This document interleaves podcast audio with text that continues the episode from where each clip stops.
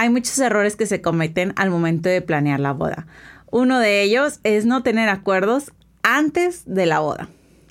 Y por eso hoy traemos a uno de los top wedding planners de todo México para que nos cuente cuáles son esos cinco acuerdos que se tienen que hacer antes de empezar a planear una boda. Y aparte nos regaló 10 consejos para el día de la boda. ¿Te parece si platicamos de eso?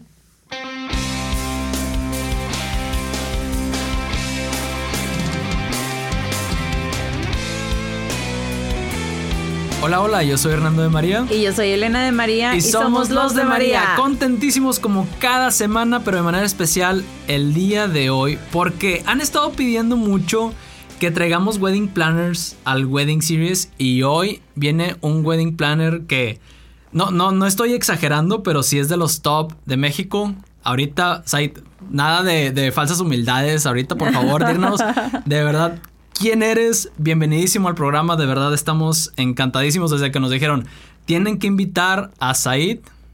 Dijimos, a ver, ¿quién es? Vimos el trabajo que estás haciendo, vimos los premios que han recibido y dijimos, tiene que estar en el podcast. Falta que quiera. Gracias que sí, qué bueno que sí quisiste. Gracias por aceptar la invitación y pues bienvenidísimo el día de hoy al podcast. Primeramente, muchas gracias por la invitación. Me siento honrado de estar aquí con ustedes. Eh, me encantan este tipo de programas. Soy amante de los podcasts y ando, ando siguiendo por todos lados. Y qué gusto estar aquí con ustedes. Y bueno, soy Said Villarreal, soy el planeador de Saro. Tengo ocho años planeando bodas. Y pues tratamos de ser un poco disruptivos en el mercado. Tratar de ser un poco diferentes y hemos inventado las cosas. Eh, que creo que es lo que eh, la esencia de Saro ha podido transmitir y poder yo siempre digo, si no tienes nada que ofrecerle y que darle de más a la industria de lo que ella te ofrece, no tienes nada que hacer acá. Y pues nosotros tenemos ahí unas cosas que hemos inventado medio locas y, nos ha dado frutos y gracias a Dios, pues eh, pues seguimos avanzando en el mercado gracias a ellos. Oye, ocho años de experiencia y cuántas bodas. ¿Tienes así alguna idea? Sí, sí, claro. Pues soy contador, tengo los, números. Eh, te puedo decir por año cuántas hemos hecho, pero eh, estamos alrededor de las 450. Uf. Imagínate a ti que nos escuchas la experiencia que el día de hoy te vas a llevar. Entonces, quédate con nosotros hasta el final porque hoy vamos a hablar sobre un tema bastante interesante que es los acuerdos que se tienen que hacer antes de planear una boda. Así es. Que yo creo que te ha tocado ver de todo. Que la un chorro de parejas que se pasan por las patas, como decimos, todos esos acuerdos y yo creo que los resultados no han sido buenos en, esas, en ese tipo de ocasiones. Entonces, más vale que hoy presten atención a los consejos que, que hoy nos va a compartir Said, ¿no? Así es. De hecho, me ha tocado novios que se han ido de las citas que se paran y se van. Peleados. Peleados. por, uno de los cinco acuerdos que, que no se pusieron de acuerdo antes y justo ahí en la planeación de la boda se han roto. Dos de ellos, me acuerdo mucho, unas unos novios del 2014 que pues, no se podían poner de acuerdo y, se paró el chavo y se fue y luego se fue la chava detrás y ya nunca se volvió a saber nada de ellos. Mm. Eh, increíble. Y una boda del 2017 donde se empezaban a pelear por, digo, no quiero adelantar un poquito, pero se empezaban a pelear inclusive e insultar ahí enfrente de mí. Y wow. al último, espero que no me esté escuchando los novios, pero eh, bueno, mejor que sí que no nos escuchen, ¿verdad? Al final de cuentas no, estoy diciendo nombres. Al último, el chavo le dijo a, la novia, a ver, ¿te callas o te vas al carro? Así ah, literal. Ya después yo como como de risa siempre le decía a mi esposa eso. Cuando nos poníamos de acuerdo en el súper o algo. siempre le decía, te caes entonces el carro, pero el que me iba soy yo, porque ella es la que manda. ¿Tú qué hubieras hecho, amor? ¿Qué? No, cachetadón. No, hombre, es poco un Paul. Oye, pues vamos entrando en, materia. Igual si, si yo digo, vámonos por, por cada uno de, de los acuerdos y los vamos desmenuzando y todo, ¿no? Sí. El primer acuerdo de cinco hay que entender que la boda es de los novios. Pareciera algo como lógico y que, pues sí, obviamente no. Hay mucha gente que se mete dentro de la boda. Los papás, los amigos, eh, el, mejor amigo que cree que también es su boda. Entonces, evidentemente hay un war room para tomar las decisiones. Esas decisiones no se toman eh, sin un sustento. Yo siempre le digo a los novios, hay dos cosas que tenemos que tener para para que yo, planeador, pueda proponerte algo y tú como novio puedas tomar la decisión. Uno es un estudio de perfiles. tengo que conocer. Tengo que saber qué te gusta, qué no te gusta, qué te cae gordo, por qué te estás casando. Y la otra, el presupuesto. ¿Qué tanto lo podemos estirar? Si podemos eh, entender tu perfil y tu presupuesto, vamos a tomar decisiones, pero con los novios. Mm. Entonces, me ha tocado muchas situaciones donde es que mi mamá no quiere. O, Ay, qué feo. me los o, o, mi mamá me dijo que yo que debería ser así. Entonces, no hay que olvidar que precisamente la boda es el primer paso o el primer proyecto al matrimonio. Entonces, como tomaste las decisiones financieras dentro de tu boda, las vas a tener que tomar dentro de tu vida. Ejemplo, para comprar una casa, un carro. Hasta para el súper, hombre. A ver. Las primeras broncas son en el, el súper. Cuando, quiero esto, quiero el otro, yo como así y demás. Bueno, pues las voy a hacer lo mismo. Las voy a hacer lo mismo. Entonces, creo que tienen que entender los novios que la boda es de ellos y si no son capaces de alejar a, las demás personas para tomar las decisiones ellos, pues mejor que platiquen en pareja y a ver a dónde van a llegar antes. Porque, y no es que no tomemos en cuenta a los demás, de hecho es algo súper importante tomar eh, en cuenta a tus invitados para crearles experiencias, pero pensando cómo crearles experiencias, no que tomen decisiones con respecto a la boda. Nosotros siempre hacemos así, cuando ah, sabemos de ese tipo de situaciones, les hacemos un comentario que ah, casi siempre nos centramos del caso de los papás, ¿no? Los papás quieren decir que cuántas mesas de los invitados, que no sé qué. Yo siempre les digo, oye, pues ten cuidado, porque como dices tú, es, o sea, es la decisión a su matrimonio. Si ahorita para la boda los dejas intervenir, les estás abriendo la puerta a que también puedan opinar en tu matrimonio. Así es. De hecho, les voy a comentar una experiencia como en el 2015, no, ves que a todos los quiero mucho, ¿ah? porque no, no, quiero hacer como distinción. pero uno no es con los que tuve mucho pego. Me acuerdo que era una boda en sábado y la novia me habla el viernes como a las 11 de la noche. Y me dice, Said, tengo que hablar contigo. Yo ya me andaba durmiendo, qué sé. Le dije, ¿qué pasó? Y dije, pues a lo mejor algo de la boda, no sé, cualquier cosa. Y me dice, ya no me voy a casar. Y yo, ¿cómo?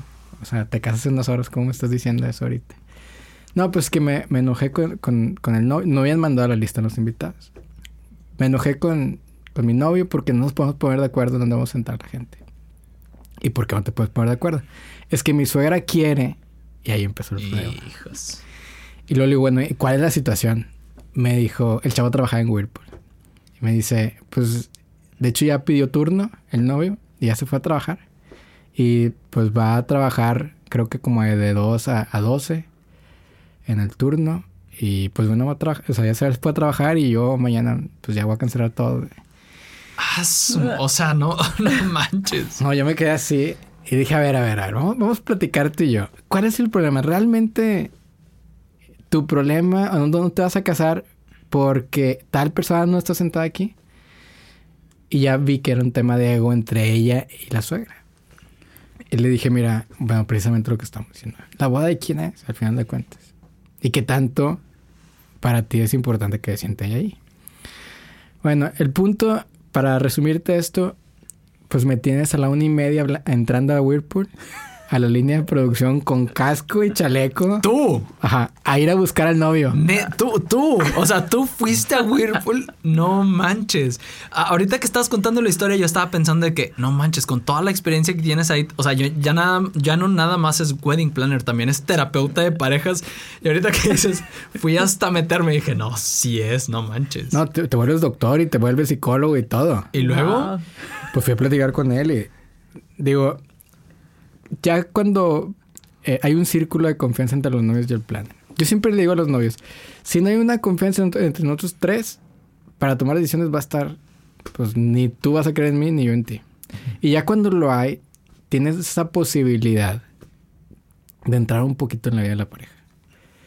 Y pues con, con esa libertad le dije a la novia, déjame nada más ir a platicar con él. Y le hice ver que, que pues, pues su mamá era muy importante, pero el domingo ya empezaba una vida nueva. Y en esa vida nueva, inclusive en las pláticas prematrimoniales te lo dicen. Lo más importante es tu pareja, más allá que tus hijos y más allá que tus papás. Yo no lo entendía, ¿eh? O sea, yo... De hecho, cuando yo me casé, me tocó entender muchas cosas que vivían los novios. Antes, y, y, bien es cierto, ¿eh?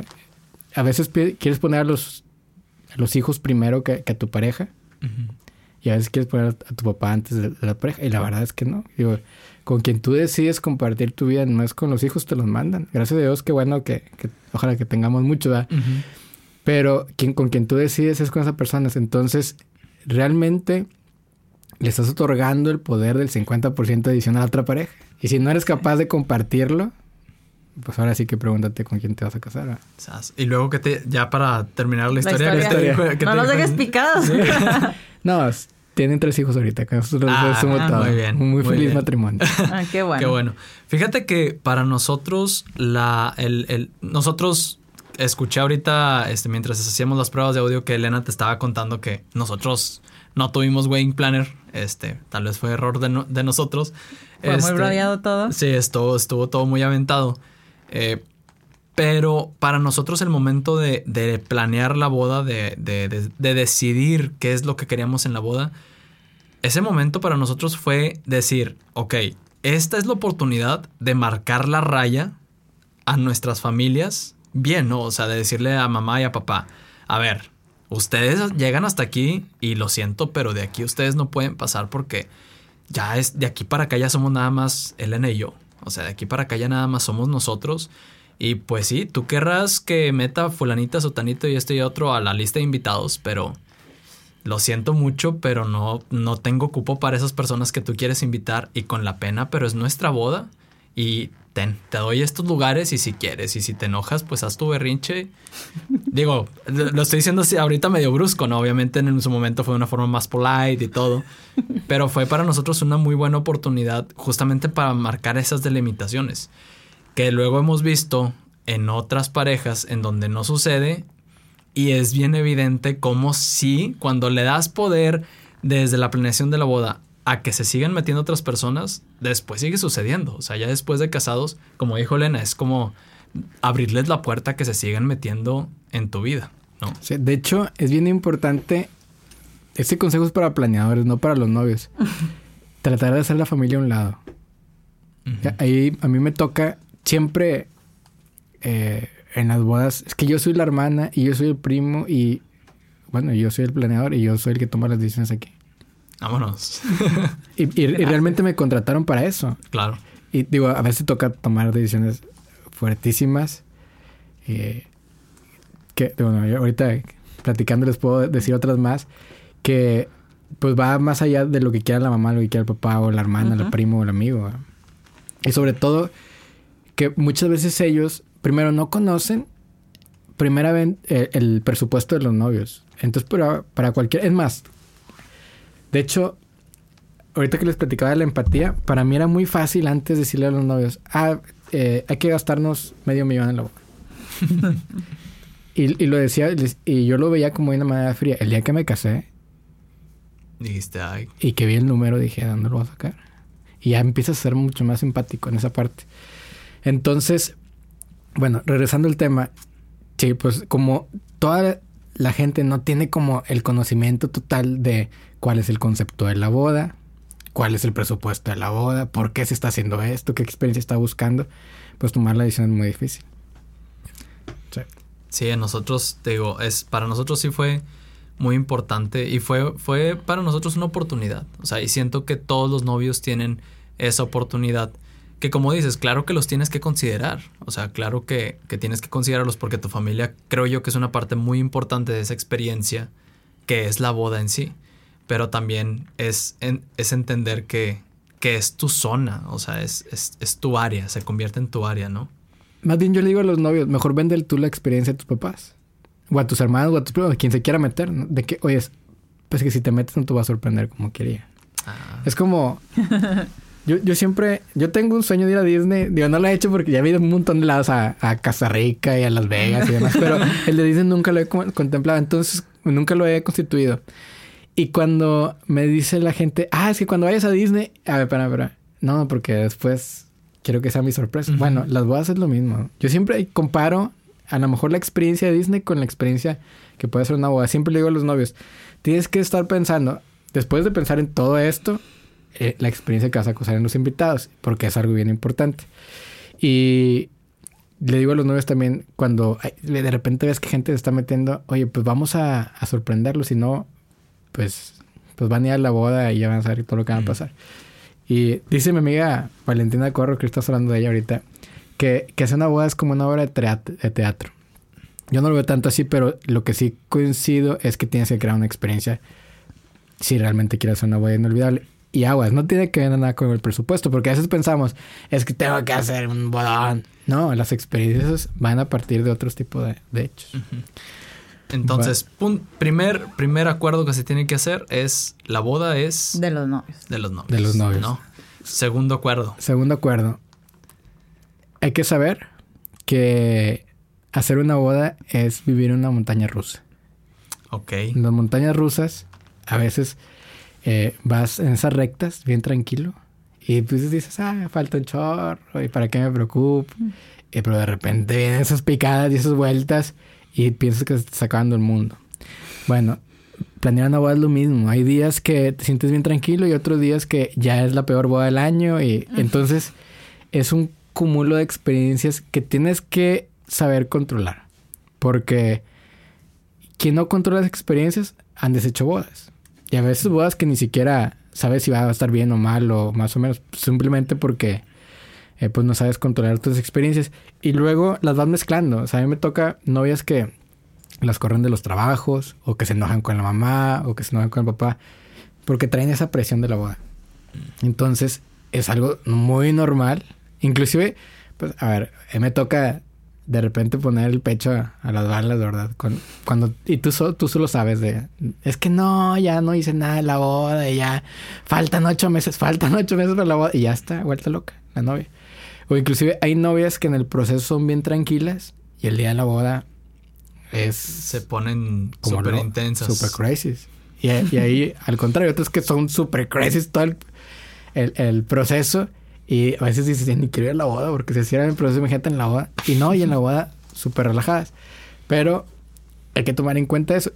Eso lo tienen que saber los novios para que no se peleen entre ellos. Y bueno, obviamente el planeador también considera esa parte. ¿Tú crees que sea parte de no, de no generarte como a lo mejor expectativas de más o, o, o qué consejos pudieras a lo mejor darles como para decir, a ver, ok, es una montaña rusa, pero ¿cómo lidiar con las picadas, ¿no? O con las bajadas, porque pues eh, yo me imagino, no, no nos tocó vivirlo, pero yo me imagino a alguien que pues dice, oye, estoy metiéndole mi lana y esto y lo otro y luego de repente este me dices, "Oye, canceló el proveedor de X cosa", que me imagino que a lo mejor es de los problemas como más comunes o nos está quedando mal el proveedor de tal cosa. O sea, ¿cómo, ¿qué consejos le pudieras a lo mejor adelantar sobre, sobre eso en específico de, de cómo lidiar con esas picadas de la montaña rusa? ¿no? Pues fíjate que nosotros tuvimos el antídoto en Saro y no estoy vendiendo la marca. tú véndela, tú véndela, no pasa nada. En Saro tenemos... Esos problemas eran, y es de todos los planeadores en todo momento, y son más de esos planeadores tipo inspiracionales. Si tú no te quieres meter en esas broncas, o quieres eh, limitar mucho de meterte en broncas de esas, tienes que tener una metodología bastante clara de la boda. Por si nosotros dividimos la boda en cinco pasos y cada paso representa un 20% de avance en la boda. Y si no acabas el paso uno, no puedes pasar el paso número dos. Y así subsecuentemente. Entonces, eh, cuando las novias nos están volviendo locas, eh, tenemos un Gantt de 13 meses, que, es como un acordeón. Se hace chiquito y se hace grande, depende, porque de repente tienes 6 meses para hacer la boda, tienes o 3 años o demás. Y ellos conocen precisamente ese Gantt y cuánto tiempo tienen que estar en cada paso. Entonces de repente se vuelven locas y es que no he pasado al paso número dos. Mi reina, pero es que ¿ya elegiste el fotógrafo? No, pues te mandé cinco opciones. Están dentro del presupuesto y están dentro de tu estilo. ¿Por qué no has tomado la decisión? Es que no he tenido tiempo de sentarme. Bueno, pues ya cambia el tema, ¿verdad? Entonces, para todo hay un proceso y en Saro somos como una escuelita. Eh, la forma de planear lo hacemos así. Nosotros, primero les enseñamos todo lo que tiene que ver con el tema, porque hay muchas cuestiones muy técnicas dentro de las bodas. No y, y, si tú como planeador no se las explicas a las novias, pues la edición va a estar bien difícil. Pero vamos a hablar, ¿qué foto y video? Estamos platicando ahorita. Muy buen tema, muy buen tema, me interesa. Por decir, primero hay que conocer que en foto y video los fotógrafos se dividen en tres tipos. Están los comerciales, están los paisajistas y están los artísticos. Que si podemos, si yo les digo, a ver, estas son las características de cada uno de ellos, ya las vas a separar. Y vas a decir, ah, mira, sí, son bien diferentes. Pero si no tienes ese conocimiento técnico, a todos los vas a ver igual. Mm. Y yo esta pregunta se las devuelvo siempre a los novios y les digo, si no les explico yo nada de todo esto, es como si yo ahorita te dijera, cómprame un carro, ¿qué carro me comprarías? No, pues no sé cuáles hay, ¿no? Pues, el que me guste a mí. Pero, pues, un deportivo o una van de ocho personas o uno de cuatro personas o que corra mucho, que corra... O sea, em, tienes que hacer una investigación detrás y tienes que irte a esos datos técnicos para saber cuál es lo que más te conviene. Bueno, acá es lo mismo, en cada uno de los temas. O sea, podemos hablar de música y, o podemos hablar de un salón y decir, ¿sabes que yo me quiero casar en esta hacienda porque está súper padre? Bueno, sí, Reina, pero hay que poner una planta de luz de 150 kVA porque la estructura de electricidad no nos da para un grupo versátil. La quemamos. A mí me pasó en 2014 andaba quemando una hacienda en San Luis Potosí, por cierto. pero bueno, pues entonces en cada uno de los temas tienes que darles como toda la apertura del conocimiento o nutrirlos de ese conocimiento, eh, que entren dentro de sus posibilidades y en base a eso tomar las decisiones. Y nosotros, para evitar esas subidas y bajadas a la montaña rusa de emociones, pues les damos el conocimiento y en el tiempo en que lo tienen que tomar en cuenta la, la decisión. Ya, si con esto no toman la decisión, pues ya no es un tema del planeador. Ya. Oye, y ahorita me gustó mucho que escogiste ese tema de la foto y el video, porque justamente nosotros tuvimos un tema con la foto y el video. El, el salón nos incluía un paquete y nos incluía eh, este fotógrafo y video. Y nosotros y yo dije, ah, ok, porque Nando no se metió en nada de la boda. Mal, mal. Mal, mal. me declaro culpable. Pero estaba muy ocupado con su trabajo. era esclavo de su trabajo en ese entonces. Entonces, hace cuenta que a nosotros llega una persona y nos dice, no, que fulanita de tal les puede tomar las fotos y se las vamos a regalar. Y nosotros, ah, ok. Entonces yo le dije, ¿sabes qué? Quítame el fotógrafo porque ya nos van a regalar acá las fotos. Pero nunca se me ocurrió platicar con la fotógrafa ni nada antes de la boda, ¿no? Llega la boda y pues X en la iglesia, todo súper bien porque está, era de, fue a mediodía, entonces estaba muy iluminada y todo súper bien. El problema fue en el salón porque la chava no traía un flash este que pudiera dar las claridades a las fotos del ¿Sí me explico? Entonces, salen las no salen las fotos así como que de la mejor calidad y tampoco o sea, es algo que, o sea, ves las fotos y no dices como que, ay, qué padre, ¿no? Como que, chin, como no supe, o como no sabía yo que, que tan importante era el fotógrafo en la boda. Ajá. Sí, quería hacer esos, conservar esos momentos. Sí, exacto. Entonces, qué padre que, que, pueden darles esa, esa visibilidad a los novios porque pues son cosas que no somos expertos, no tenemos ideas, como dices un fotógrafo, ¿no? Pues el que, el que sea, pero pues no, realmente no es así. Y que por el rush de las emociones de los novios también, bueno, muchos es como que, sí, ya, dale check, o sea, lo que quiero es como que ya que esté listo y a lo mejor el, tema también es que pensamos que, muchos conceptos son generales, pero dentro de esa, vamos a llamarle ignorancia, pues podemos, son bodas que se han quemado, todos los que se han caído y han accidentado personas. Eh, son casos de ustedes de, no tener las fotografías como las que hicieron. Y, en cada una de las cosas podemos saber qué tantas equivocaciones podemos tener. Claro. Entonces, sí es bien importante eh, pues tener todos esos conocimientos técnicos antes de tomar una decisión. Justo eh, acabo de hacer una boda en, en bueno, no quiero dar la publicidad, pero en un lugar de San Pedro donde se tiene que poner una carpa eh, porque está, es un jardín nada más. Entonces me, había un toldo que costaba una cantidad y otro toldo que costaba otra cantidad. Mucho, el triple, ¿verdad? Y me decía la novia, pues vamos a poner el otro. Y luego le digo, pero va a haber, según el pronóstico, un chorro de aire. Entonces, este, ese toldo no tiene hilaje como tiene el otro. Y pues con tal que el aire abra una rotura, se te abre el toldo y cállate, a ver, a ver ¿qué, hacemos? Pues va a ser tu boda la más conocida, pero por la caída del toldo. Eh, y, y, precisamente ese tipo de decisiones, que son como más técnicas, te ayuda a un buen planeador. Pero regresando al tema, pues sí, digo, todas estas decisiones las tienes que tomar muy en cuenta con, antes de, de, de planear tu boda. Y sobre todo, que tengas la, tranquilidad de que tienes todos los conocimientos para tomar la decisión y que no esté toda la montaña rusa arriba y abajo, arriba y abajo. Que también tengas esos momentos de tranquilidad que te da precisamente un planeado.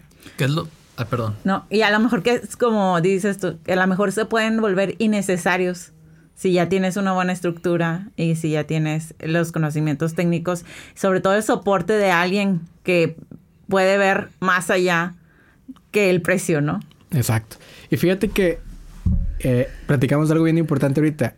Son, tienes que conocer cuestiones técnicas de muchos aspectos para tomar, tomar las decisiones, pero eres inexperto en todo. Si, hablamos de decibeles, si hablamos de tipos de flash, si hablamos de coreografía, y empezamos a, ver todos los temas técnicos y te das cuenta que pues ocupas un program manager que te esté diciendo, a ver, así se tienen que hacer las cosas. Y bueno, y ya, si si tu planeador se equivocó, bueno, pues tiene que tener una muy buena excusa para hacerlo, ¿verdad? Porque, a ver, accidentes pasan. Y eso en todas las bodas pasan, pero hay que tratar de evitarlos al 100%. Entonces, este, este punto 2 o acuerdo 2 es, oye, pues esté consciente que es una montaña rusa, ¿no? que nos vamos a subir. Ajá, pero ustedes tienen este Gantt que quisiera aclarar, nada más para los que no estén relacionados con el término Gantt, pues es básicamente una línea, una línea del tiempo que te va marcando. Ah, en tal fecha tiene que estar esto completo, en esta fecha esto, en esta fecha esto, para que al final se complete todo el proyecto que es la boda como tal, ¿no?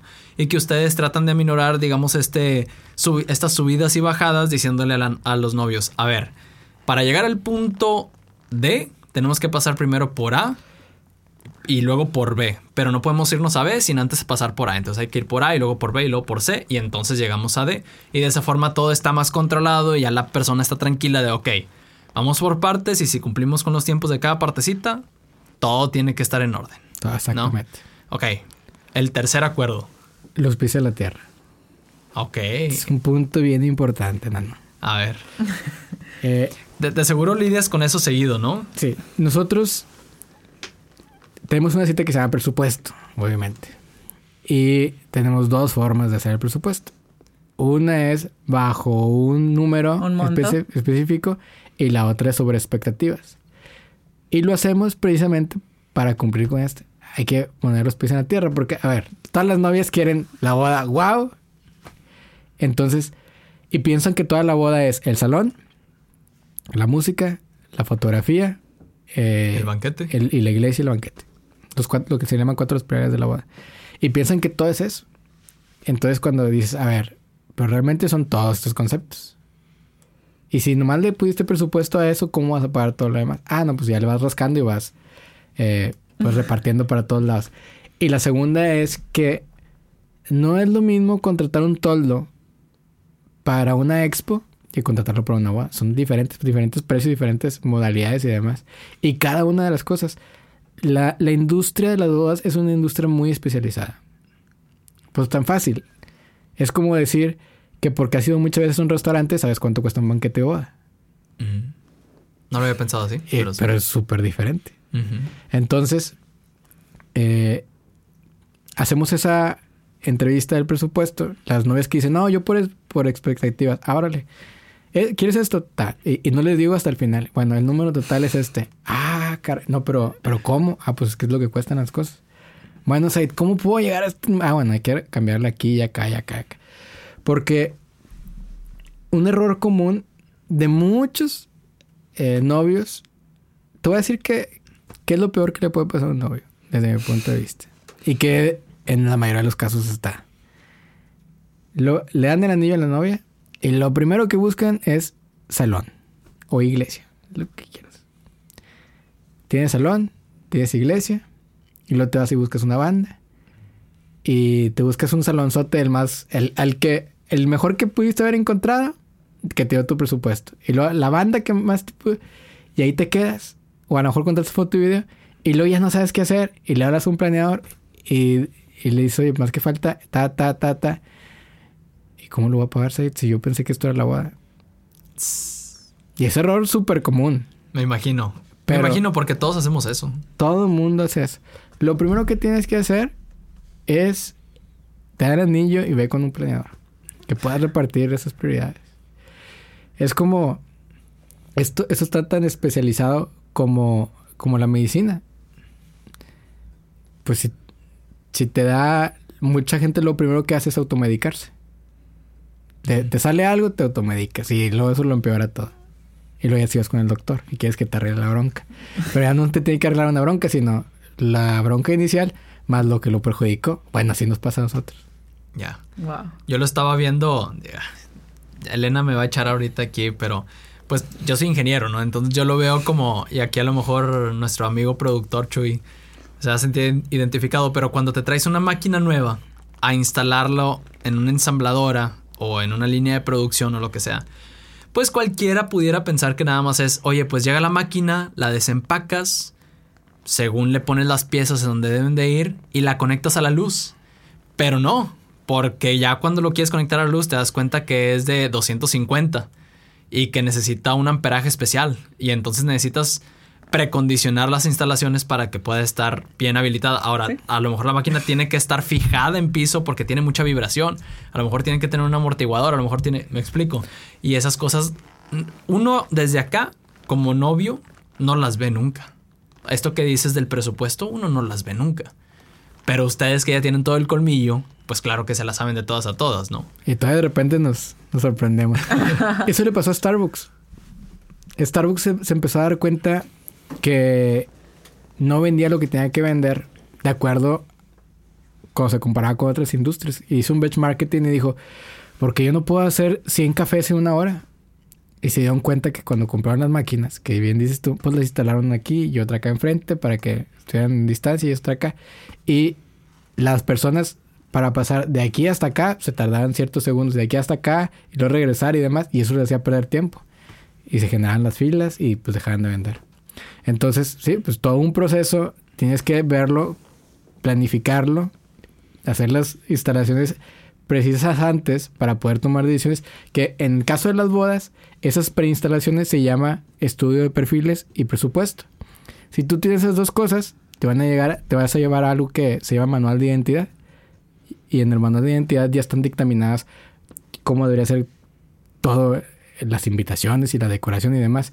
Y si sigues un manual de identidad, te va a salir algo bien bonito. Porque ya lo estás viendo todo desde, desde la planeación, desde antes.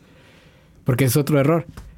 Cuando empiezas a ejecutar una boda, es otro error de los segundos más comunes. Ahorita te platiqué primero. El segundo es, muchas novias van y contratan aquí, contratan allá, contratan allá. Y luego el día que lo juntas todo dices, oye, ¿esto es una kermés? Porque la, mesa de postres es vintage y el salón es contemporáneo. Y, y lo dices, oye, ¿cómo lo, cómo lo arreglo? Pues descontrate y a ver qué haces. Y, tu, boda se convierte en una boda de kermés, literal. y, y esa es otra de las cosas que hemos estado hablando en los episodios anteriores. Que muchas veces ahorita, pues ah, ya dijimos, ¿no? Los novios se van con el rush de que es que yo quiero este salón y no sé qué y ya, ¿no? Se casan con, con lo que les dan a la primera y vámonos, ¿no?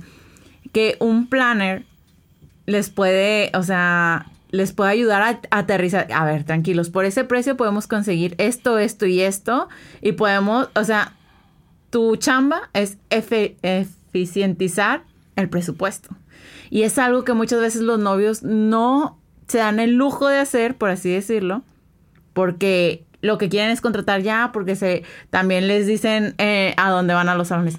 Híjole, y es que esa fecha está muy codiciada. Entonces, eso es una de las cosas que, que también me gusta mucho de si me casara otra vez, amor, contrataríamos un planner. Sí. y sobre todo el planner te iba a tener los pies en la tierra, como les dije, porque vas y, lo sientas a través de un presupuesto. Sí, claro. Porque también de repente no es que se pueda el novio. Yo no me caso si no tengo ese aéreo. Bueno, ¿cuánto cuesta ese aéreo? 50 mil pesos. Pero yo no me caso si no, si no va a tocar tal fulanito. Ah, ¿Y cuánto cuesta esa banda? 120. Y así te la vas. Y yo no me caso si no va tal fotógrafo. ¿Y cuánto cuesta tal fotógrafo? Pues 80. Y pues resulta que ya sale más caro que el propio salón. Esos tres proveedores. Y así te la puedes ir llevando, ¿verdad? Entonces, precisamente el poner los pies en la tierra y que ellos sepan su, capacidad de pago a través de un presupuesto les da mucha seguridad y, y, no van a estar esos sobresaltos. Eh, a mí me pasó, ya, bueno, les voy a decir algo que realmente me pasó en una boda que no, yo no pude controlar. Controlar. Eso sí fue un error medianamente mío. Mucho más de los novios, pero medianamente mío. Una boda en el caoba. Ese tema del pie en la tierra, de tampoco controlar tu lista de invitados. Cuando hicimos el presupuesto, nos dimos cuenta que podemos hacer una boda de 200 personas, máximo 250. Y, poder, y para hacer la boda de 250 tenemos que rascar la decoración y aquí y allá. Entonces los novios dijeron, va a ser de 200. Firmamos un proyecto por 200 y empezamos todo normal. Cuando la novia, nosotros les pedimos un mes antes, 30 días antes que nos pasen la lista de confirmación. Y le digo a la novia, hoy pásame la lista para confirmar. Y dice, tengo una lista yo, una mi suegra, una mi mamá y una el novio. Ah, muy bien. Nomás, ¿me la juntas o yo la junto? No, no, todos te la van a enviar. Ah, bueno, perfecto. Nosotros tenemos unos cálculos estadísticos que te permiten determinar la probabilidad de asistencia. Aunque tú tengas un 10% de confirmación, tú ya, ya más o menos con el cálculo te puedes saber más o menos cuánta gente va a la boda. En ese momento tenemos como un 20% y le mandan, y la, y la novia, era una novia así muy piqui, detrás, detrás, eh, muy hacha, ¿no? Y va, pasa el 20% de la confirmación y dicen, pásame el primer estadístico a ver más o menos cuánta gente va a ir y se lo mandaron y el estadístico decía que van a ir 659 personas a la boda. Eh, eso lo hace operaciones, no lo hago yo en la oficina. Y la novia lo primero que hace es agarrar el teléfono y me habla y me dijo hasta de lo que se llama mi mamá. Estás loco y que están duplicando las listas y no sabes el sustote que me saca. Bueno, total, ya no te quiero decir todo lo que me dice. Eh, resulta que, pues yo le digo, llegué a decir el nombre. Eh, digo, déjame llegar a la oficina y ver qué pasó, porque sí, o sea, puede ser que una, una fórmula se duplicó o algo.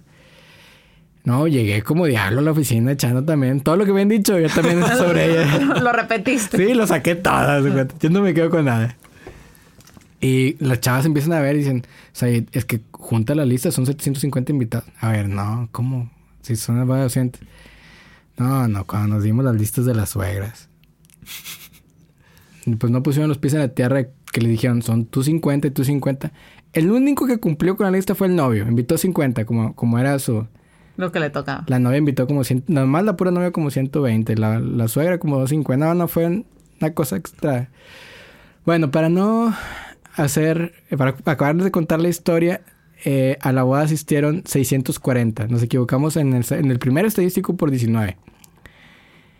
Y el, el último mes con ellos fue bien complicado. Tuvimos que cancelar muchos servicios para que le devolvieran la mitad del, servicio del, dinero y poder abonarle más a la boda. Eh, pues no sé si creo que vendían un carro. No, no fue una cosa. ¿Y si fue tanta gente? O sea, era un, era un concierto casi. Sí, hubo muchas meses sin centros de mesa.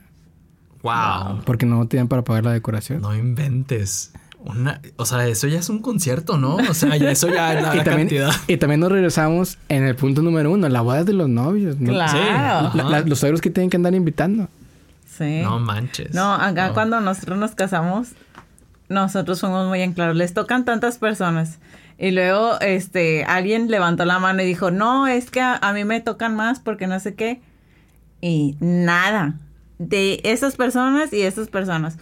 Les damos más dinero para que dejen entrar más, o sea, para que compren más platillos. Y...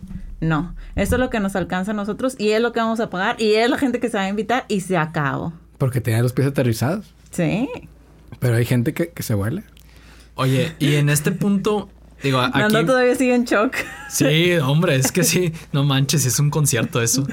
Pero ah, para echarle la manita, a lo mejor por aquí algunos que nos puedan estar escuchando y que dicen, oye, pues es que ya medio me estoy arrancando yo a planear mi boda. Este, gente que a lo mejor todavía está medio renuente como uno, ¿no? De en su momento con wedding planners. Ahorita ya, como dijo Elena, si me volviera a casar, definitivamente contrato wedding planner. Este, pero alguien que diga que no, pues es que no. ¿Qué le pudiéramos decir al menos para que no la cajete tan feo? ¿No? A lo mejor de que, oye, al menos, híjole, ve es ABC para que al menos asegurarte que, que no la vas a, a, regar tan gacho, ¿no? Sí, sin dar el consejo de contratar un planner. Sin dar el consejo de contratar un planner. Ese es, porque ese es por default. Es por default. Antes de cualquier toma de decisiones es... Es que parecía algo obvio, pero realmente es pregúntale qué le gusta a tu pareja. Porque la boda no son de las mujeres, ni son de los hombres. Traten de llegar a ese concilio. Aterricen un presupuesto de acuerdo a su capacidad de pago número dos. Y traten de disfrutar el proceso. Con eso. Digo, no te garantiza que, todo se va a hacer bien, pero al menos ya tienes una base. Perfecto. Perfecto. Y acuerdo cuatro. Cuatro. Bien importante. Todos son bien importantes. Siempre digo eso detrás de cada uno, ¿verdad? Eh, aprende a dar la vuelta a la hoja. A ver, ¿a, qué te refieres? Desarrolla sobre eso. Muchas veces eh, los procesos de planeación pues tienen un proceso como tú dijiste, el A, B, C y así vas avanzando. Y a veces las novias es, es que fui a la boda de, mi amiga y allá te no sé qué. Y es que el fotógrafo de la amiga, pero yo ya tengo uno. No, tú tomas la decisión, das la vuelta a la, a la página y lo que sigue. Porque, mira, yo tengo, son 111 pasos que tienes que tomar decisiones para hacer una boda. Imagínate si vas en el 70 y te quieren regresar al 50. Hey, no. Eso no. se hace. Eso no, se hace. Nunca acabas de planear la boda. claro. Entonces, contrataste, contrataste fotógrafo, contrataste unas pantuflas, los números, de, lo que sea, y, lo que sigue. Obviamente, antes de tomar esa decisión, tienes que tener, como les digo, eh, todos los pelos de la burra en la mano, ¿verdad? que esa información te la da el planner. Pero tomaste la decisión y bye aunque vayas a la fiesta de tu amiga y viste otra cosa que te gustó y demás, porque si no, la boda se va haciendo así, se va regresando y se va regresando y nunca, nunca vas a acabar. Entonces, como un libro. Digo, digo, sí hay gente que lo hace, pero estás leyendo el libro y no, no, no te echas para atrás otra vez y lo vuelves a leer. Digo, vas leyendo para adelante, para adelante, para adelante. Y sabes qué pasa mucho, digo, como yo trabajé mucho con proyectos este, en la industria, lo que sucede mucho cuando haces ese, ese tipo de cosas es que tú tienes otra vez tu Gantt, ¿no? Tu línea de tiempo con todas las acciones que tienen que suceder para el proyecto. Si tú ya vas en, la etapa 3 y luego porque el competidor de la empresa fulanito de tal lo está haciendo diferente y te piden que te regreses al punto 1, al menos como ahí estamos hablando de negocios, oye, regresarte ahí es retrasar el lanzamiento de X o Y cosa que estabas planeando 6, 7, 8 meses y es pérdida de lana. O sea, es, impráctico, no, jamás vas a llegar al punto. No, y aparte cada cancelación, como me lo dice, cada canción del proveedor no, no dice, ah, bueno, ahí te va tu dinero. Dice, ah, bueno, ya no me quieres, bueno, pero ya me quedé con tu anticipo, tu pago, me debes tanto inclusive. Ya. Siento que eso tiene mucho que ver también con, con el, ¿cómo se puede decir?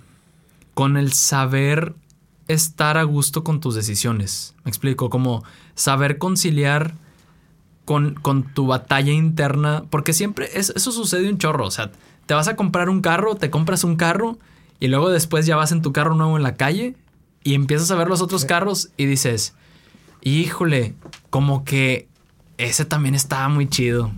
Chin, y si a lo mejor hubiera comprado mejor ese. Y siento que eso pasa mucho en este tipo de cosas que son tan emocionales como las bodas que pasa mucho que ya tomaste la decisión de que va a ser en X hacienda o en X salón y en el proceso te invitan a una boda y vas y el momento fue espectacular y todo salió bien padre y se vio bien bonito y ya te mueve tu decisión de decir, ¿y si se vería más padre mi boda que sea mejor en este salón? O en esta hacienda o en este. Entonces, siento que es un eh, que las emociones están tan a flor de piel que es difícil poder amarrarte, pero es necesario hacerlo con con esa decisión y estar, hacer tu, conciliación mental de decir, a ver, esto lo decidimos mi pareja y yo, queremos que sea aquí, en este momento estamos tomando esa esta decisión y con los recursos que teníamos en este momento fue la mejor decisión que pudiéramos tomar y si después vamos a encontrar algo mejor, no va a ser mejor. A lo mejor para la otra persona sí en su momento, pero no para mí, porque yo ya tomé la mejor decisión. Y hacerte como que ese tipo de, ahora sí que como de propios lavados mentales, ¿no? O sea, para, para quedarte tranquilo. Sí, por eso te digo, hay que regresar a los principios. Si tú hiciste un estudio de perfiles y tú hiciste, perdón que se haga tan reiterativo en esto. no te preocupes. Y, y en un presupuesto, obviamente el planeador te dijo que es lo mejor que podías llegar a hacerlo. Pero eh, si no tuviste esas dos experiencias previas, por eso es el paso número uno de cinco, esos dos, eh, pues nunca vas a saber hasta dónde pudiste haber estirado o, o si te vas a quedar corto. Pero aprende a dar la vuelta a la página. Créeme, como bien lo dices, vas, compras un carro y luego ves que el siguiente te gusta, ¿a poco vas y lo regresas?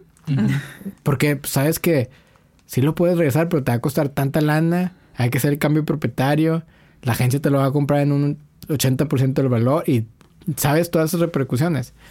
Nuestra chamba como planeadores también es hacer lo mismo, decir, bueno, pues yo te consejo que no lo hagas porque tienes ta, ta, ta repercusiones. Si tú lo quieres hacer, bueno, pues ya depende de ti, ¿no? Oye, aparte, yo siento otra cosa también, que si pasa de que nos regresamos al punto tan... Nosotros ya teníamos un manual de identidad. Entonces, imagínate que yo quiero cambiar de última hora las flores. Imagínate, ¿no? Entonces, no voy a nada más a regresarme, sino también voy a mover todas las fichas que le seguían, ¿sabes? A lo mejor las flores esas no van con... Yo ya había puesto velas y no va con velas, entonces es un caos, ¿no? Ya, nada más quería hacer ese comentario antes de que tienes razón. De hecho, creo que esos son de los pequeños candados que nosotros tenemos en la planeación de Saro y que lo hacemos por pasos y que no les permitimos ni adelantarse ni atrasarse y mucho menos regresarse. Por eso en cada uno de los pasos, a ver, ¿ese es el presupuesto? Sí, bueno, nomás ponme de ahí que este es el bueno. ¿Es el manual de identidad? Sí, ah, bueno, nomás ponme que este, porque de ahí nos vamos a basar en todo. Y ya no hay, no es que los encerremos, porque nosotros no los encerramos a tomar decisiones, pero sí les damos todos los elementos para que lo hagan. Y que sean decisiones muy conscientes, precisamente para que no llegara a este tipo de... Que se queden lo más tranquilos posibles. Es aprender a dar la vuelta a la página. Y el último acuerdo. Muy bueno. muy importante. muy importante. Oye, es que estoy seguro que son más de cinco. Pero si estás trayendo cinco es porque pues, son de los más importantes. Sí, porque son muy importantes. Son, previos a la boda. El tema de no olvidar que el leitmotiv de la boda es la ceremonia. O sea, la unión de ellos. Porque de repente queremos hacer todo. Y voy a una boda con Star Wars y bla, bla. Y empiezan a... Y, y se van olvidando. Y luego les preguntas, oye, ¿y el civil? Ah, no, algo, chiquito para firmar en 15 minutos. Ah, y la iglesia, no, no, no. A mí la iglesia no me importa. Entonces dices... ¿Se perdió el foco? Entonces, ¿para qué es la boda? el, el, el leitmotiv de una boda es la unión de dos personas. Si nos olvidamos que ese es el motivo principal para casarte, o pensamos que es más importante hacer una fiesta que profundizar en esos dos temas, estamos perdidos. Y yo creo que justo por eso estamos haciendo esta serie. Si volvemos, si celebramos algún día un aniversario y hacemos una fiesta grande, por favor hay que contrataros a Con este punto que acabas de decir, ya me ganché. Yo creo que es, la razón por la que estamos haciendo este, wedding series de cierta forma, ¿no? Que se le da muchas veces mucha relevancia a la fiesta o a todo lo, lo que está alrededor de la boda y no al core que es la unión de dos personas. Y de hecho, a nosotros en Sara nos eh, gusta profundizar mucho en las ceremonias. Porque precisamente sabemos lo que representa. Nosotros platicamos con las novias. Eh, vamos a platicar de, la iglesia, ahorita platicamos un poquito del civil para, para ampliar un poquito del tema y que también les quede conocimiento a ellas. Hay dos formas de hacer una misa religiosa. Vamos a hablar de las católicas, que son como las más, comunes. y más comunes. Hay unas misas que son misas de pueblo y unas que son misas especiales. Cuando son misas especiales, tienes la oportunidad de elegir las lecturas, elegir los rituales. Hay rituales que son litúrgicos y rituales que no son no, litúrgicos. Puedes elegir la música. Hay música que es litúrgica, hay música que es contemporánea y hay música que es comunitaria. tienes la opción de elegir eh, el tema de las ofrendas. Tienes la opción de elegir quién son tus lectores. Y así vamos profundizando cada uno de los temas. Existen cinco tipos de cortejos para entrar a la iglesia. ¿Ustedes se casaron y los conocen? No. No. Hicimos el de nosotros. ¿Cuál, cuál fue el de ustedes? entraron los todo el mundo primero y luego los papás. Y los papás de Nando lo dejaron a medio del pasillo y llegaron mis papás con los... Con, llegamos, ay, perdón, con Nando y a la mitad los dos entramos juntos. A la mitad del pasillo. Capaz ni existe, nos lo sacamos de la manga. De, hecho, no quiero decir, pero va en contra del protocolo, pero bueno. Sí, sí, claro, nosotros pues lo sabemos. No tenemos, planner, pero, eh, Perdona. Eh, existen cinco tipos de cortejos y, y, cada uno tiene como un motivo. Claro. De, de, por qué hacerse y, hacerse de, esa manera. Y una historia. Eh, que a mí me gusta profundizar mucho, por decir, ustedes saben por qué el novio entra por un lado y la mujer por el otro? ¿O por qué en el altar están acomodados de, cierta manera? No, la verdad yo no. ¿Tú sabes? No. ¿No? Bueno. Todos los hombres siempre entran del lado derecho en el cortejo y las mujeres del lado izquierdo. El motivo... Ya me estoy alejando mucho de lo que estás platicando. No, no, Pero bueno, es parte del leitmotiv de la boda, de la parte ceremonial. Eh, es que esta es una tradición que viene de Roma. Los, los romanos le copiaron muchas cosas a los griegos, pero es una tradición romana. Los romanos se dedicaban principalmente a la guerra. Era, tenían muchas actividades, eran comerciantes y demás, pero la actividad más importante de ellos era la guerra. Y tanto en importancia fue que lograron ellos invadir pues toda Europa, todo Asia, parte de África. Fueron unos colonizadores grandísimos. Entonces, ellos nunca tenían, nunca deberían de tener la mano derecha ocupada. Porque como eran guerreros, en cualquier momento podía tener que desenvainar la, espada. Por eso los hombres van del lado derecho y las mujeres del lado izquierdo. Ese es el motivo principal. y, por decir, en el altar, eh, el hombre representa dentro de la misa a Jesucristo y la mujer representa a la iglesia. La iglesia, ajá. Es la unión de ambos. Y por eso, como Jesucristo es el hombre, va del lado derecho y la mujer del lado izquierdo. Y luego te das cuenta que de repente hay planes que meten a los novios al revés. Ya. Y de repente hay novias que presumen sus fotografías y tú dices, si supieras lo que estás haciendo en su fotografía, mira. y, bueno, y, cada uno de, si, si, nos podemos a profundizar en, temas eh, pues, litúrgicos, en, cuestión de, de cuánto, cuántos ritos son los con, los que te puedes casar, porque los ritos litúrgicos son dos, anillos y arras, y los no litúrgicos hay especiales y hay de, cultura mexicana. Entonces todo esto, y, y, los novios se van empapando, pues van encontrando en algo que debería ser, eh, en algo que debería ser general, pues cosas muy específicas y se va personalizando la misa. Claro. Y le vas dando un significado, ¿no? A cada Más profundo y entonces se vuelve algo realmente, este, ¿cómo se podría decir? Memorable, ¿no? Y no solamente por la fiesta, sino por lo que interiorizaste y por el valor y el significado que le diste al momento que está sucediendo. Y se vuelve de ser una misa más a ser tu misa. Wow. Porque hasta el padre lo ve así. Cuando tú eliges tus lecturas, que hay una forma de elegirlas, no puedes elegir la que tú quieras. Tienes que cumplir con, también con un protocolo litúrgico. Pues estás eligiendo la palabra de Dios que quieres que se dé en tu misa. Y no nomás estás eligiendo eso, sino también estás contemplando la inspiración principal del Padre para dirigir la homilía. La homilía, claro. Porque se basa en las lecturas. Exacto. Entonces, ya cuando empezamos a profundizar, te das cuenta que la parte ceremonial es súper importante. Incluso aunque no lo considere, o sea, ahorita que decías lo de no considerar lo religioso, incluso si no consideras lo religioso y dices, bueno, yo nada más por el civil, darle el, significado y el sentido a lo que se está dando en ese momento de la unión civil es también muy, muy relevante. O sea, si dejas, si dices, yo no soy religioso, bueno, dale el, dale el significado al momento civil de que ante la ley, ante la sociedad, ante el mundo, en ese momento, ustedes están contrayendo nupcias, o sea, ustedes están haciendo marido y mujer. Y para eso, dando los planes, tenemos algo. Ah, los civiles hay dos formas de hacerse. Está el protocolario, que como su nombre lo dice, cumple justo con el protocolo, que son civiles de 15 a 20 minutos, no importa quién sea el juez, con que vaya y lleve las solicitudes y las pueda firmar y punto. De hecho, la estructura de ellos son cuatro pasos. Bienvenida de mensaje del juez, protocolo de firmas, eh, declaración de matrimonio y brindis. Se acabó. Que es como la mayoría de los mexicanos se casan o hacen esta eh, ceremonia. Pero podemos hacer una ceremonia, un civil ceremonial, donde la estructura es mucho más grande, son ocho pasos en lugar de cuatro.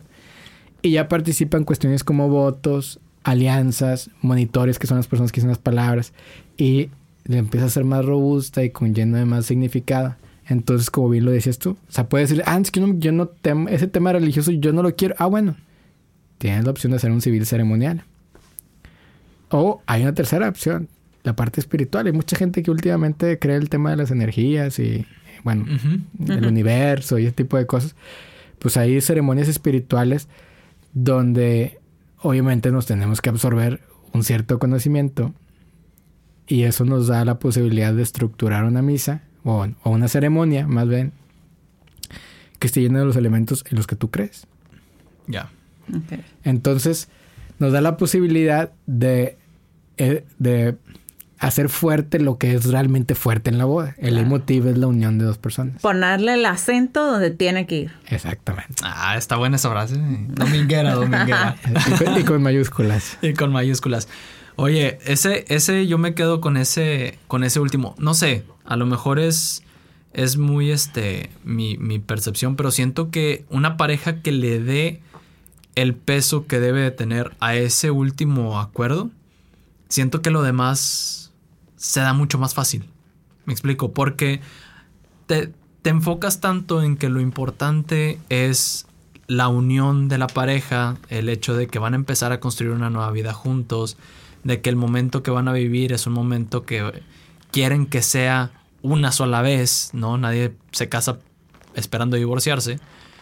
Y entonces eso hace que todo lo demás pase a un plano secundario, importante, pero secundario, y entonces es más fácil poner los pies en la tierra con, por ejemplo, un presupuesto, porque dices, pues lo realmente importante va a quedar cubierto primero con el presupuesto porque es lo más importante para nosotros y ahí es más fácil lidiar con lo demás, porque lo demás es una fiesta que queremos que sea lo mejor posible y lo más padre y bla, bla, pero lo más importante es la unión que va a suceder entre nosotros. Me explico a lo, que, a lo que voy. No, claro. De hecho, nos va a caer, nos va, nos va a caer la pedrada a muchos, ¿eh? Con lo que le voy, con lo que voy a decir, pero es como cuando hacemos las posadas y no pedimos posada. Sí. ¿Sí? Y te, enfocas en la pechanga. Entonces, pues, ¿cuál fue el motivo de hacer la posada? Mejor a hacer una reunión. Reunión una, fiesta de Navidad. O fiesta de decembrina. sí, no, y así te puedo decir. Claro. El Día de Acción de Gracias. Y, Entonces, creo que es muy, muy padre darle los significados correctos a cada una de las cosas. Por eso tienen su nombre. Y por eso tienen una estructura y un protocolo que ahorita lo platicamos, vienen desde los romanos. O sea, eso tiene dos mil años nada más. Órale. Pues bueno, son estos cinco acuerdos que dijimos que son importantísimos para antes de planear una boda. Pero antes de empezar a grabar, nos dijiste que traías un, un bonus por ahí. Un decálogo. Un, bonus track con, con 10 este, consejos que querías regalarle, ¿no? A, aquí a la audiencia para su boda. Antes de que empiecen, quiero, quiero hacer una mención antes de que empiece con esto. A ver. Fíjense qué tan buen planner puede ser Said, que antes de empezar nos acomodó el velo ah. y el moño, porque así no van. O sea, estamos en algo ficticio, algo... es, algo, sí, es como se llama utilería, ¿verdad? Pero, o sea, tanto es su ojo que no se está a gusto aunque sea de mentis. Entonces, eso me encantó y lo quería resaltar antes de cortar toda inspiración y demás. Bueno, eh, pero este decálogo ya es para la boda. Ok. Cosas que no contemplamos que debemos de contemplar. Número uno, el tema de la iluminación. Siempre nos olvidamos de la iluminación. Pensamos que la boda se va a iluminar con las estrellas. o con la sonrisa de los novios. O con la sonrisa de los novios. Piensa en la iluminación. Número dos, si, si te vas a casar fuera de un lugar que tenga un techo, piensa que tienes que dejar un ahorrito para el toldo. Ok. Es una posibilidad. O si no, tienes que tener un plan B. Pero créeme, ¿cuántas bodas han sido arruinadas porque no tienen la iluminación correcta o porque no tienen un toldo? Número, número tres. Platicaba con la novia ayer y me decía, ¿sabes que yo quiero hacer algo bien diferente? Y creo que se enojó conmigo porque era prospecto y le dije, bueno, pues todas las novias quieren hacer algo diferente, pero eso lo tenemos que aterrizar en una identidad que va a salir de un presupuesto y un perfil. Y cuando se dio cuenta de lo que tenía que pagar para hacer eso diferente, dijo, no, mejor ya no. Entonces, otra vez, hay que tener los pies en la tierra para saber cuánto podemos pagar. Número cuatro. Tienes que ser la boda con la que tú te sientas a gusto. Todas, todas las novias siempre quieren hacer novia, eh, bodas más fregonas que Las amigas, ok.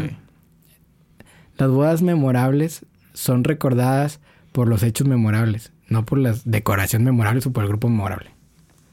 Hay que entenderlo. Una de las bodas que más me ha marcado a mí fue una boda que hice con 80 mil pesos. Wow. ¿Qué te, marcó, digo? Ya aquí curioseando. Todo, todo. De hecho, desde la, desde cuando la prospecté, tienes que saber que no todos sus, no todos van a ser clientes tuyos. Entonces llegó y dijo, sí, tengo 80 mil pesos para hacer la boda y quiero que tú seas mi planner. Eso fue hace como cuatro años y agarró un paquete, un, servicio que costaba en ese momento 20 mil pesos. Hasta yo con pena le cobraba porque pues ya nos quedan 60 para hacer la boda. Pero cuando hice el estudio de perfiles me di cuenta lo que quería hacer ella con la boda y dije, ah, pues sí, sí, sí da. Eh, pusimos dos tazones de, dos casos así grandes, uno de asado y uno de frijoles. Eh, hicieron un vals espectacular los novios. Eh, en una de las quintas de, ella. Cada quien llevó su botella y no, fue, fue otra kermés llena de, licores y demás. Y, y, preparamos tantos pequeños detalles. La boda la hicimos con 50 flores, incluyendo el ramo. Dijo, yo quiero una flor por centro de mesa y quiero tantas flores en el ramo. Porque era ambientalista y cuidaba mucho. Entonces, eh, me, marcó mucho porque hay muchos clientes que te enseñan. Que, que te ves, tú te crees como que las sabes todas y, no. Eh, me marcó mucho. Me, me, digo, si nos está escuchando y ella debe saber quién es, le mando saludos. Pero bueno, número 5, porque después no acabamos el decálogo. número 5, tienes que pensar la experiencia que vas a, vender.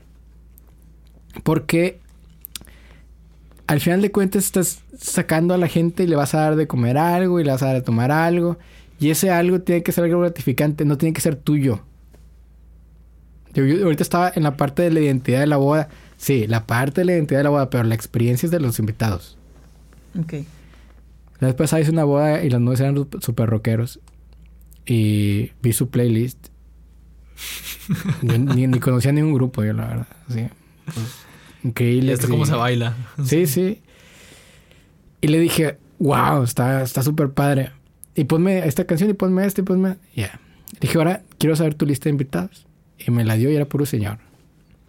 Y le dije, no, pues, pues qué experiencia le vamos a vender a esa, gente.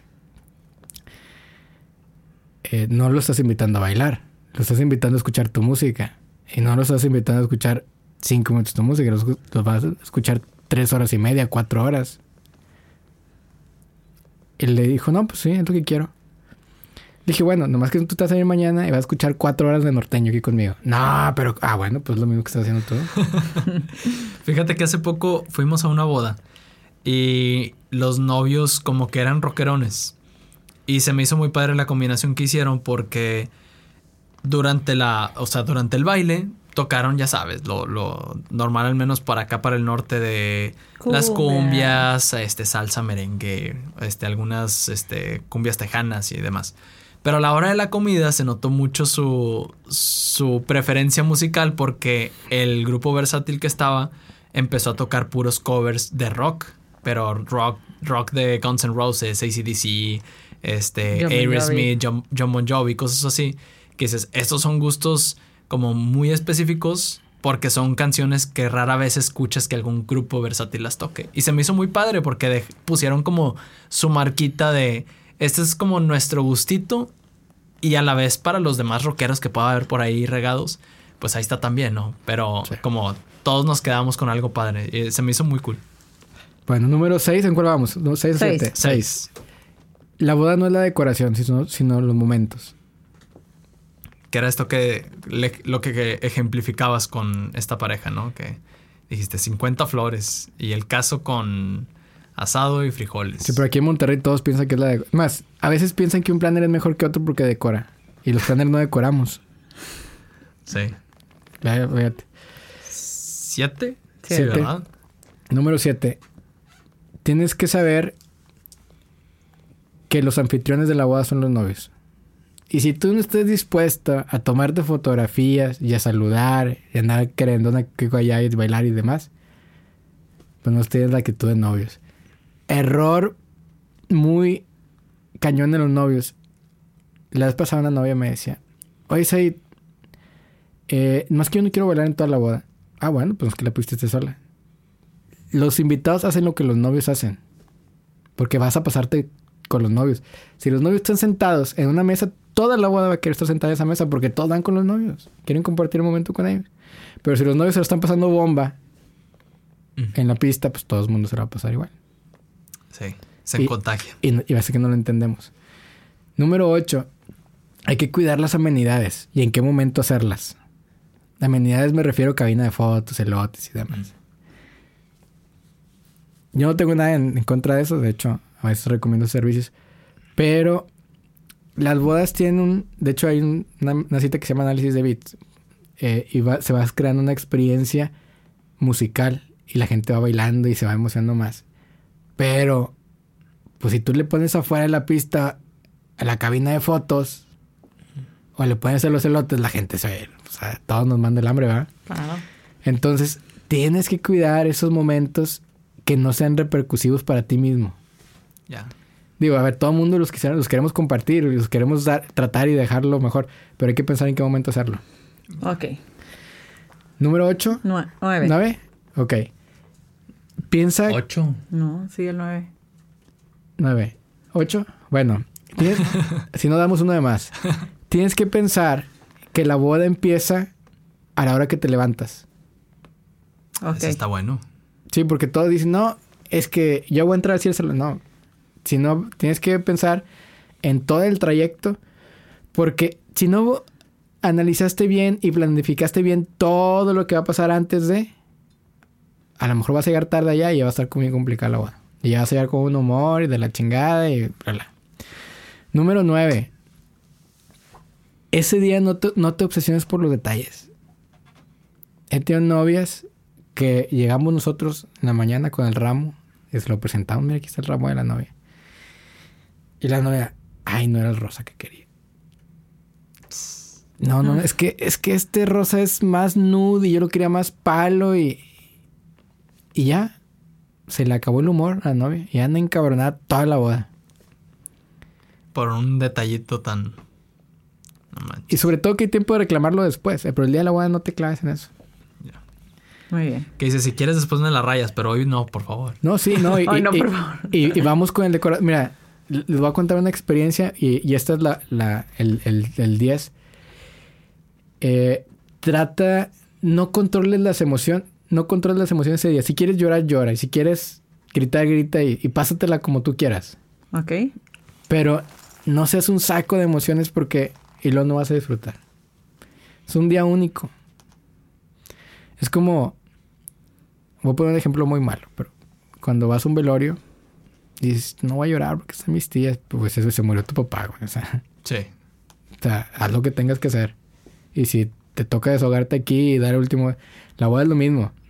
Si te toca llorar aquí y acordarte y reírte y lo que quieras, hazlo. Porque este momento, como tú lo dijiste, no te casas para casarte dos veces. Y luego te quedas con ese remordimiento de que nada, es que el día que me casé no me lo pasé bien. El día que me casé no tomaron unas buenas fotos. Hay que No, pero eso, eso, eso que quede. A, a, lo mejor, mira, a lo mejor no tomaron buenas fotos, pero vas a decir, oye, pero ese día me lo pasé. Ah, sí. Sí, nos la pasamos súper, la verdad. Y bueno, Said, muchísimas gracias. Muchísimas gracias. Antes de, de cerrar, quisiera que pues nos compartieras en dónde te encontramos, este, Instagram, Sé, que tienes cuenta personal y también tienes la cuenta de Saro. ¿En dónde te encontramos? Sí, en Instagram estamos como, bueno, en todas las redes sociales como arroba me declaro Saro. Es en Facebook, Instagram y, en Twitter. Y en mi cuenta personal como Said. Eh, mi nombre está medio raro, escribe S-A-I-T. Como que ya lo ponemos en la descripción Ok, Villarreal, Said Villarreal. Eh, en, en Facebook y en Instagram como arroba yo el planner. Y que quede claro, ah, porque ahorita lo mencionaste, no nada más planeas bodas para gente local aquí en Monterrey, sino también para gente en México, ¿no? Sí, bodas de destino, claro. Bodas de destino, perfecto. Para cerrar el, el episodio, Said, dijiste muchas cosas hoy, muchísimas súper valiosas, todas de hecho. Pero si tuvieras el día de hoy a una sola pareja que te está escuchando, no sabes ni quiénes son ni nada, pero les puedes dar un solo consejo. O sea, ellos no se van a acordar de nada más que lo que les vas a decir en este momento. ¿Qué consejo les darías? ¿Para el día de la boda? Para el día de la boda o para cuando tú quieras. Pues es para, para antes de la boda, contrátame. Contrata un plan. no, pero el día de la boda, disfrútalo, vívelo al máximo. Es un momento. Eh, eh, te lo digo a experiencia personal. No hay nada que se compara el día de la boda y no tiene precio no tiene valor.